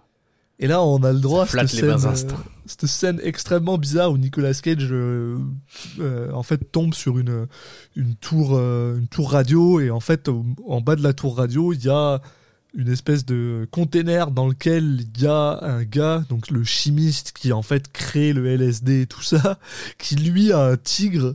Et il y a cette scène super bizarre où t'as le, chem- Un le, le- tigre en 3D. Bah, un vrai sais pas, slash il est un peu bizarre. Ouais, non, c'est il est sur un fond vert clairement le tigre, mais je pense que c'est un vrai tigre sur un fond vert. Et je pense que c'est ça en fait, le il est, qui fait il est bizarre. pas à hein. la même vitesse que le reste du film. Tu sais, il y a Aussi, un côté ouais, un peu. Quand tu le vois, tu te dis, il y a combien de FPS là Il y a- Il y a un problème. Et en plus, cette scène est super bizarre parce que Nicolas Cage ne dit pas un mot. Tout ce qu'il fait, c'est il regarde Ouais. le chimiste de manière très méchante. Et l'autre, il en fait, l'autre a une conversation avec lui-même en mode ah oui, t'as raison, je devrais, euh, je devrais laisser partir mon tigre. Euh, ah, euh, ils t'ont, ils t'ont fait du mal. ah ok. Et en gros, le gars, euh, sans même que Nicolas Cage lui dise quoi que ce soit, le gars il lui dit bah ok ouais, Jeremiah, il est, euh, il est là-bas. Vas-y, euh, fais, fais-toi, euh, sois tranquille. Et du coup, c'est ce qu'il fait. Nicolas Cage s'en va et euh, et là, il monte sur un sur un des sur un quad et il part dans cette dans cette espèce de comment t'appelles ça de de carrière en fait Ouais, de carrière de et au milieu de cette carrière t'as une t'as une honnêtement une magnifique euh, euh, église en bois qui c'est en fait c'est un triangle avec une croix au milieu et la lumière qui passe et honnêtement ça c'est super bien cadré ça a de la gueule Ouais, ça marche bien. Bah là, on, là, on fait appel à des choses. euh, comment s'appelle ce film où Nicolas Cage a joué, qui était un remake? De, de Wickerman Voilà. il y a- non, mais voilà. Bah oui, non, mais c'est ça. On est dans ce Ouais. truc Wickerman euh, de de, de peu- et euh, ouais, de- ce genre de, de choses sectes qui ont créé une, une église en bois au milieu de Ouais. nulle part et et c'est pour ceux qui ont vu la fin de Midsommar. et euh, Il ouais y a un petit lien. et, euh, et voilà, on, on a le droit en fait à, à, à Nicolas Cage qui va une fois de plus se battre contre deux trois gars avant de rentrer dans cette dans cette euh, dans cette dans cette église. On a le droit à un combat absolument incroyable entre deux mecs qui se battent à coups de tronçonneuse. Ça, Oui. ça c'est du euh, ça c'est du pur bonheur à la regarder. Là. Moi, j'ai j'ai grand plaisir. Et euh, donc Nick Cage rentre dans cette dans cette euh, dans cette église et il se rend compte qu'il y a euh, quoi une une Ah, visuellement, c'est incroyable. hein. de 1 et les couleurs et euh, ah je sais pas j'ai j'ai j'ai envie de te laisser euh, pa- parler de la fin j'ai envie de te laisser parler de tout ça parce que je trouve que c'est euh, il y a de quoi Non, bah ouais, là, après. euh, parce que j'ai beaucoup parlé aussi Oui, oui, oui, pas de ouais, tu- tu- ton, ton amour pour le film euh, ressort. je sais ressort. c'est c'est vrai Non, mais là, ouais, quand il rentre pour, pour décrire un peu visuellement ce que ça donne, euh, t'as un peu le, le, le délire de. Là, on est sur euh, un peu clip de genre de Ghost, ouais euh, de, de glam, euh, glam metal, où ils sont dans la. Il y a des teintes rouges et tu sais pas pourquoi il y a de la fumée. Ouais. Euh, parce que c'est cool. Ça, ça marche toujours bien, la lumière avec de la fumée. il y a- ça- C'est toujours efficace donc visuellement, donc euh, vas-y, on le met, on s'en fout de pourquoi. Et euh, bah là, en fait, il, il va tomber sur, euh, sur euh, Jérémia, quoi. Euh, le, le boss final, entre guillemets. Enfin, il a, il a éliminé tous ses sous-fifs, donc là, il, il, il se, il se retrouve face à lui. Et là, bah, c'est la, la fiesta. On retourne, on, a on retombe un peu dans le côté. Euh, euh, merde, comme tu disais, enfin, qu'il faut pas. euh, Pour ceux qui craignent les, les, les, ouais. les basculements entre le noir et le. ouais le- stromboscopique le violet. euh, Ouais, violence stroboscopique, euh, on, on retombe un peu là-dedans. Et Jérémia a le droit à un, un- un autre de ces, euh, de ces petits monologues de, de mecs complètement illuminés. euh, avec Nicolas Cage qui parle pas trop non plus, je crois. non on a vraiment le droit genre ouais c'est ça on a on a Enfin, il va dire quelques mots, mais qui sont importants. voilà. On a Jérémia ouais, qui est vraiment, lui, il fait que parler, que parler, que parler. Ouais, c'est ça. Il- Bah, vraiment le truc gourou qui, Ouais, qui va essayer de convaincre Nicolas Cage et en même temps il est persuadé lui-même de ce qu'il dit et en même temps il parle pour se convaincre lui-même aussi en même temps et qui essaye de le, de, le, de le faire basculer euh, pour lui mais ça marche pas du tout parce que Nicolas Cage va, va juste avoir une phrase avec une voix euh, hyper ténébreuse qui vient des enfers où c'est clairement pas sa voix et où il lui dit euh, mais c'est moi ton dieu Dieu. Et après, ton il dieu le- c'est moi et il lui prend le, le visage à, tête, à pleine main et il lui il lui explose euh, ouais, le visage vraiment avec des effets. Et C'est vrai que euh, tout à l'heure je voulais le dire et j'ai zappé quand, quand il prend le LSD qu'on tu disais on voit un visage qui fond et tout. Ouais. Et là avec où tu vois qu'il a dans les mains et qu'il lui écrase le visage avec les genre les yeux qui sautent et tout. Ouais. C'est là c'est vraiment des hommages aussi au au film avec des effets spéciaux euh, prosthétiques et Mm. qui sont pas en 3D.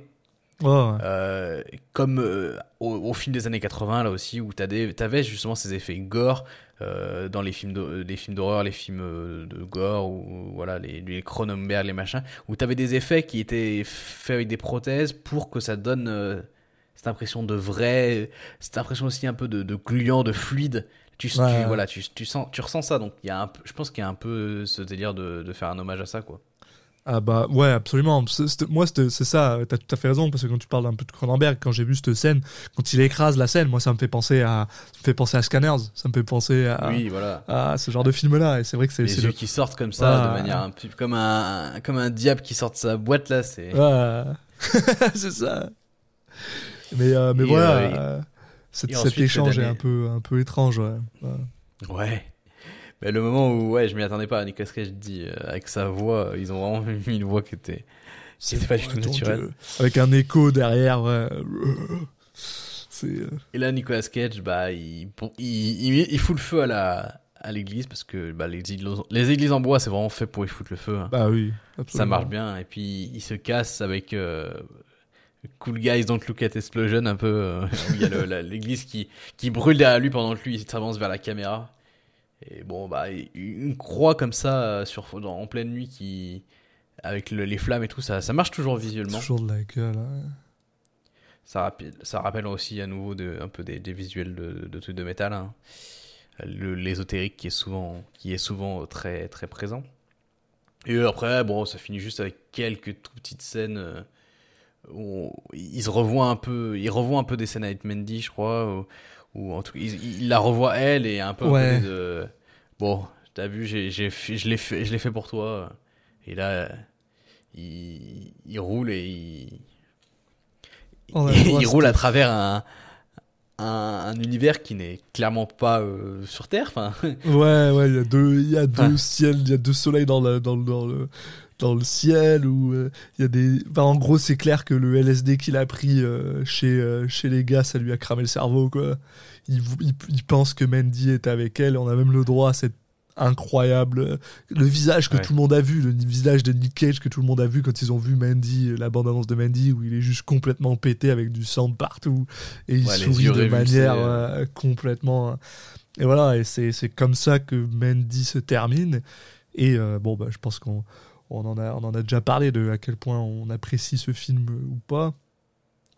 La chose que je dirais, par contre, une des choses que j'ai remarqué, que j'avais pas vraiment remarqué parce que j'avais pas forcément fait attention, c'est à quel point, en fait, je trouve que la performance de Linus Roach, euh, donc euh, Jeremiah Sand, elle est pas. euh, elle est pas incroyable en fait, je le trouve pas génial en fait. Comme il, il bah, ils en ont fait un personnage tellement, tellement caricatural et tout que et qui limite, il en devient limite un un, comic relief quoi. Enfin, c'est un peu le clairement.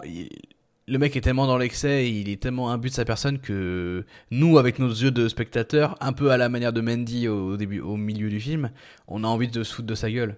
Ouais. Et du coup, il, ça marche cet effet-là, et, en même temps, euh, pour faire ça, il est un peu obligé de surjouer, et du coup, bon, c'est pas. Il est pas dans le. Il est pas dans la subtilité, quoi. Donc, euh, Ouais. ça marche, et en même temps, euh, tu peux difficilement dire que c'est une grande performance. Mais bon, Ouais. c'est. Je pense que c'est ce qu'on lui a demandé, quoi. Mais. hum, Globalement, voilà, les, les acteurs, de toute façon. euh, tous, les, tous les méchants, euh, ce qui marche bien, c'est c'est qu'ils ont une bonne gueule, quoi. Donc, euh, limite, ils, ils vivent par ça et ça suffit. Il y a un personnage, euh, un des méchants qui tue en dernier, bah juste, euh, il a des gros plans où il tire la langue de manière un peu, euh, un peu tarée en, en- en- et c'est le seul truc qu'on va lui demander comme en tant que performance d'acteur. Et ça marche parce que voilà, euh, il- il a, ils ont le physique qui permet d'ex- d'exprimer ce que, ce que le réel veut. Ouais. Mais bon, il y a aucun acteur qui est vraiment impressionnant. Après, euh, je mets Nicolas Cage à part. Je pense qu'on Oui. pourra en parler euh, plus précisément. Je sais pas si si t'as d'autres choses euh, sur le de manière plus globale à dire sur le film avant. Non, non, non, pas vraiment. Je pense qu'en fait, on peut se servir de ça comme un segue pour aller parler de Nicolas Cage, parce que, parce que bon, Mm. on a quand même fait le tour de, de tout le reste. C'est vrai que voilà, le, le film, le film, c'est vraiment, comme on disait, c'est un véhicule pour deux choses. La première, c'est pour les, les visuels de, de, de- de- d'affiches de métal qui est, euh, qui fonctionnent, mais incroyablement bien. Bon, alors après, c'est sûr qu'il faut quand même être euh, faut quand même apprécier cette esthétique-là. Parce que si tu l'apprécies Oui. pas, c'est sûr que je pense que ça va rien faire pour toi. Mais si tu apprécies un peu cette esthétique-là, le film est genre C'est très chargé visuellement. Voilà. Et la, la deuxième chose qui fait un incroyable véhicule, c'est pour Nicolas Cage, quoi. Alors, un peu, on en disait au début que, quand, en fait, quand il parle avec Mandy, quand il essaye de pas être complètement taré, il réussit moins bien. Et- mais alors, je sais pas si c'est juste, si c'est euh, la, la- la chimie entre, entre les deux qui marche pas, ou si c'est vraiment lui qui est moins intéressé à faire ça, Je sais non, je pas. pense pas. Je pense pas. ou comme tu disais, peut-être les dialogues, mais euh, je sais pas trop. Ouais, je pense. Parce qu'en fait, bizarrement, donc ouais, dans la, deux- la deuxième partie du film, je le, je le trouve vraiment très très bon. Oh ouais. Euh, mais notamment, en fait, il, joue, il, il a beau, euh, l'acting va passer pratiquement uniquement par le, les expressions du visage, par le, le corporel, quoi, par ses- son expression corporelle plutôt que, que ses dialogues et son jeu euh, vocal, on va dire.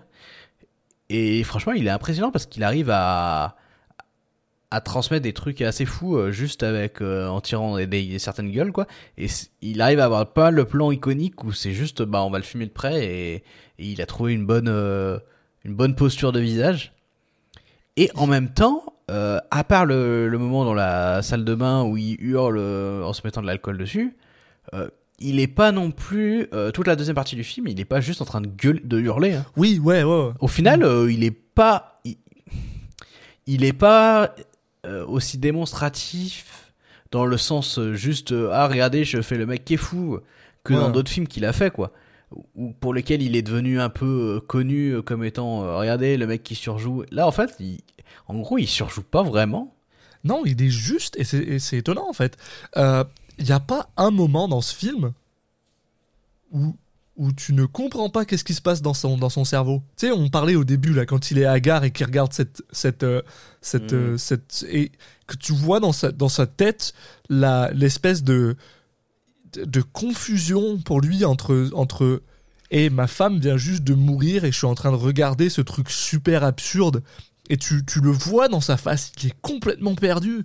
Euh, quand il hurle dans cette salle de bain, il n'y a pas un moment où tu comprends pas pourquoi il fait ça. Il y a pas, enfin, euh, quand il est attaché au, euh, euh, au radiateur et qu'il commence à dire à l'autre euh, et euh, vas-y, euh, il, il se met à pleurer parce qu'il est juste genre euh, ça y est, euh, c'est trop pour moi là, je vais me faire tabasser, je sais pas quoi là, ça veut pas. Enfin, je sais pas, il y a, aucun moment où tu ne peux pas, euh, enfin, je je sais, enfin, son range est tellement large dans le film que c'en est surprenant.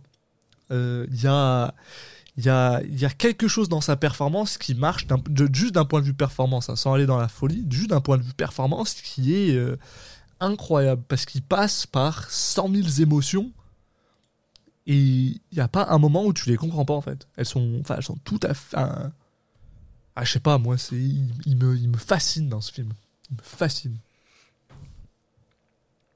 Ah ouais non mais il a con il y a quelque chose que qui a été touché de, de compréhension de d'avoir euh, un- une, juste une tête qui marche pour faire des plans cool. Ouais, ouais, en parce plus- que il- il- voilà il y a le moment où il regarde la caméra avec le visage ensanglanté euh, sauf les yeux et euh, t'as juste les yeux qui qui, qui, qui, qui apparaissent comme euh, propres au milieu de son visage qui est complètement ensanglanté euh, le moment où euh, à l'inverse il est en train de forger son épée avec euh, ses lunettes de soleil qui fait juste Mm, ouais comment je suis cool. Et en même temps voilà il est quand tu vois le pitch du film et le, le délire un peu du film tu peux te dire ouais il va nous parler une deuxième partie où il va juste hurler dans tous les sens être dans l'excès. Et en fait il arrive à être à la fois dans l'excès mais pas celui auquel tu t'attends quoi. Ouais, et- et, globalement, moi, en le film, en revoyant le film, à la fin, je me suis dit, putain, c'est vraiment l'acteur qu'il fallait, quoi. Ouais, je, je vois personne d'autre. Il y a, il y a aussi, il y a aussi ce côté Alors, euh, très, il y a aussi ce côté très comédique, très comi- très comique, pas très comédique, ça veut rien dire. très comique parfois. euh, ce, ce moment où où, euh, où il, il vient de tuer, le- il vient de décapiter ce gars qui est en train de prendre feu et il a l'air complètement perdu. Et en même temps, il, il, il trouve une clope par terre. Et il est genre ah euh, ouais c'est ça que je veux. Et et, enfin je sais pas, il a il a on Bah, dirait qu'il a amené a tout ce qui- tout ce qu'il a appris. Tu sais dans tous les autres films, on dirait qu'il les a juste genre appliqués dans ce film-là, mais il les a genre ramenés. Ouais, puis Enfin, c'est bizarre. on revient un peu à ce qu'on avait dit, euh, notamment euh, dans Raising Arizona ou des films comme ça, Ouais. où on, limite, je pense que, et c'est pas forcément ce qui est, na- euh, ce qui est naturel et ce que ce qu'on pense en premier, c'est que peut-être que notre conclusion au final d'après avoir vu, euh, alors là on n'a pas encore tout vu, mais Mm. après avoir vu quand même maintenant une grande partie de sa carrière, c'est se dire en fait la qualité principale de Nicolas Cage, c'est peut-être son jeu comique ou en tout cas euh, Son timing tendance comique, comique ouais. Ouais. et par et par sa physicalité quoi Mm. son son jeu euh, de par ses son positionnement de son corps son ses, ses mouvements par euh, la ce qui va, c'est les expressions qu'il va pouvoir coller sur son visage. Alors des fois, il a les- il s'est raté, et- etc. Mais en tout cas, les peut-être les performances les, les plus réussies de sa part, en dehors de celles où tu te dis, euh, il a réussi une performance très propre et on est content pour lui, mais en même temps, tu te dis, d'autres acteurs auraient pu le faire. Ouais. Ouais. Euh, ouais. les, les fois où il fait des les performances les plus uniques tout en étant euh, réussi, c'est souvent via ces- ce biais-là, quoi. C'est via plus que par euh, euh, la, sa voix, etc. Ça va être euh, et la façon dont il, sort ses, ses, ses lignes de, de dialogue, ça va être par ses expressions du visage, par par sa façon de jouer avec son corps. Donc, Ouais, et, et souvent avec une- au moins une petite pointe de, de comique. Donc euh, voilà, on- ça sera peut-être la conclusion qu'on va tirer de tout ça, quoi. c'est euh, c'est quelque chose qui me il y a ça aussi qui tu vois genre plus plus j'avance et euh, et d'ailleurs je vais le voir bientôt donc je suis super content plus j'ai vraiment hâte d'aller voir Unbearable Weight of Immense Talent, Massive Talent. Massive Talent parce que parce que ouais voilà là on lui laisse C'est un nom français jouer. qui m'a fait rire. C'est- quoi ils ont un nom français? Mais attends, faut que je le retrouve. Je le retrouve. Vas-y, vas-y. Euh, euh, Un talent en or massif. ah c'est cool Ouais, ça va. Ah, c'est cool. Et, et je, je pense que voilà, il, il- il a pu se lâcher dans ce côté comédique et physique et, et je sais pas. Et je pense que euh, du- pour un peu que ce soit un peu bien écrit, même si j'ai l'impression avec que, ce qui en ressort pour l'instant, c'est que ça a l'air pas si mal que ça. Euh, on, on peut avoir un truc qui euh, comédiquement parlant, je veux dire, hein, pas forcément, je sais pas le film du tout, mais juste d'un point de vue comédiquement parlant pour Nick Cage, euh, qui peut être un, un- un nouveau, euh, un nouveau haut quoi. Et, et je- ça, ça me. ça J'ai l'impression que dans la forme, ça va être une comédie assez classique. Ouais. Et du coup, je pense qu'on, moi, je m'attends pas à grand chose. Mhm. À part le fait que je pense que ça va être cool et il y aura des certaines blagues qui vont nous parler et voilà. Et ça va être sympa à voir, mais j'ai l'impression qu'on va être très classique dans la, la forme, euh, dans le schéma des comédies américaines et tout, euh, avec euh, les arcs, des arcs narratifs un peu. euh, on va pas être surpris quoi. Autant par la réalisation qui a l'air très classique que par le, le scénario. Mais bon, on aura le Ouais. temps d'en parler. Oui. Mais, Quand on y sera. mais oui, par contre, je pense, et ce qui ressort de la, de la bande-annonce, c'est que il y a ce côté de, ouais, tu le sens qu'il est en maîtrise. Il commence à être en maîtrise de, de, de son personnage Ouais. et Ouais. de, de, de, de ce qu'il exprime par son, par son corps. Et, et ça, ça va être sympa à observer, quoi. Au moins ça. Mais en tout cas, pour l'instant, revenons à notre système de notation folie performance pour Mandy, qui, je Mm. vais être bien honnête avec toi, pour moi, il va être haut. Ouais, Euh, bah oui. on, on va avoir quelque chose. euh, ah, putain, ça va, ça va, ça va être dans les, dans, dans les plus hauts même, je pense. Je pense qu'on est dans Bah, pour le la top folie, oui, quelque parce chose. que là. euh, il le maîtrise bien, mais bon, au point où limite t'en oublies que c'est quand même euh, une performance très très spéciale, mais mais ouais, Ouais. ouais, non. euh, dans Face Off, on avait mis 9. Je regarde un peu. On a mis 9 et demi à Embrasse-moi Vampire qui était bon. hein.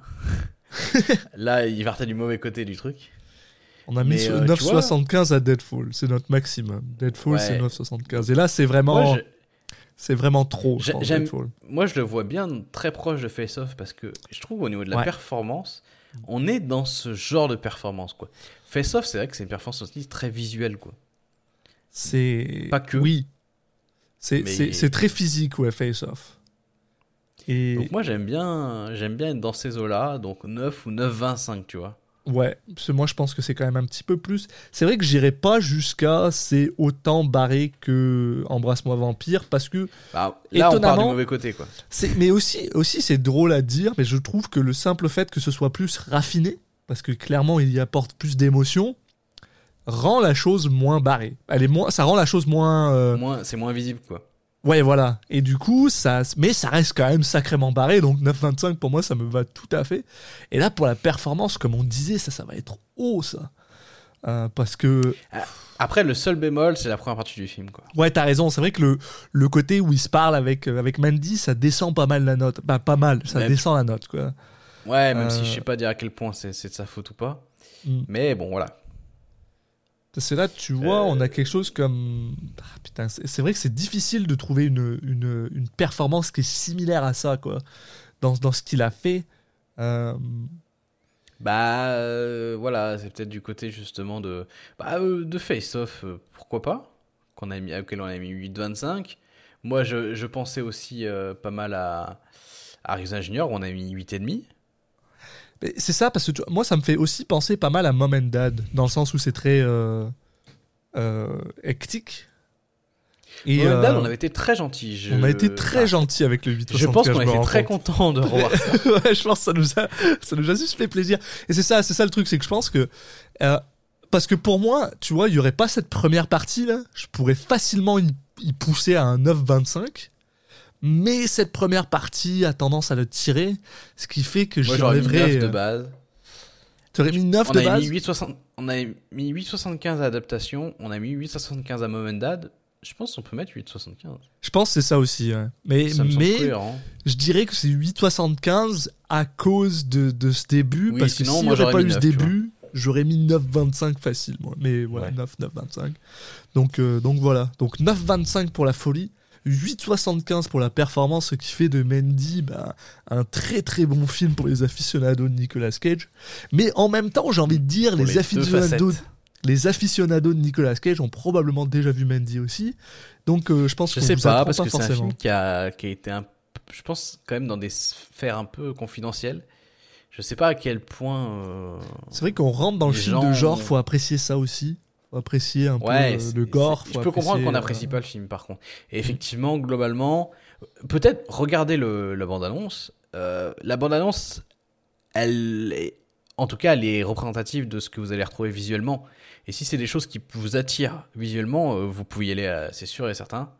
Euh, si c'est Mm. pas le cas, bah peut-être que vous allez pas. Il y a, a pas forcément d'autres raisons d'accrocher au film en dehors du fait de bah de de voir justement cette performance de Nicolas Cage, mais, mais voilà, la, bande-annonce donne une, une idée, je pense, assez bonne de, de ce à quoi s'attendre, et du coup vous donnera peut-être une idée assez bonne de si vous avez une bonne chance d'aimer le film et de au moins su- supporter le visionnage jusqu'au bout, parce qu'effectivement, je peux comprendre, je peux comprendre que euh, qu'on soit pas euh, attiré par euh, par ses couleurs, ses, ses, ses visuels et que du coup on, on passe à côté du film. Voilà, un, der- un dernier mot. Non, en vrai, pas de. Pas, pas de. Pas de plus. Enfin, moi, c'est, tu le sais, je l'ai dit, je l'ai déjà dit, c'est un film qui me, qui me parle et que j'aime beaucoup. Et, euh, et euh, ce que j'ai à dire, c'est que euh, même si j'y crois euh, à 0 point, à absolument 0% du tout, là, 0, 0, 0, j'aimerais ça que le prochain film soit pareil, mais je sais que ça va pas être le cas. Donc, donc voilà. et ça te permet de, de segway sur le prochain film. Après, tu sais, les transitions elles sont plus efficaces si tu dis pas les ficelles. Pas, ceci est une transition, regarde. Mais effectivement, prochain film, on va parler de Looking Glass, euh, The Watcher en français. Euh, donc euh, film de, de Tim Hunter. Donc euh, on va voir ce que, ce que ça donne. Mais ça a l'air un peu moins barré, effectivement. Mais voilà. Bon, d'ici là, vous pouvez nous suivre évidemment sur nos différents réseaux sociaux. Vous pouvez nous suivre sur, sur, sur Twitter, je vais y arriver, at Citizen Cage Pod, sur Facebook et Instagram Citizen Cage Podcast. Et euh, encore plus important, j'ai envie de dire, euh, vous pouvez nous suivre euh, le podcast sur les, différentes plateformes d'é- d'écoute de streaming de podcasts, donc Apple Podcast, Deezer, Spotify, pour parler des, principales, mais on est également sur plein d'autres supports, mais notamment les applications, Podcast Addict, etc. De toute façon, vous avez le, le flux RSS sur les différents réseaux sociaux, donc euh, euh, si vous avez une application, euh, il suffit juste de, de, leur- de- de se connecter au flux RSS et, et ça marchera. Et, puis je crois que j'ai tout dit. oui, je pense. Hein? Voilà, on vous recommande le film. Et puis Absolument, on vous dit euh, à dans deux semaines pour regarder The Watcher. Ah, dans deux semaines, tout le monde. Ciao.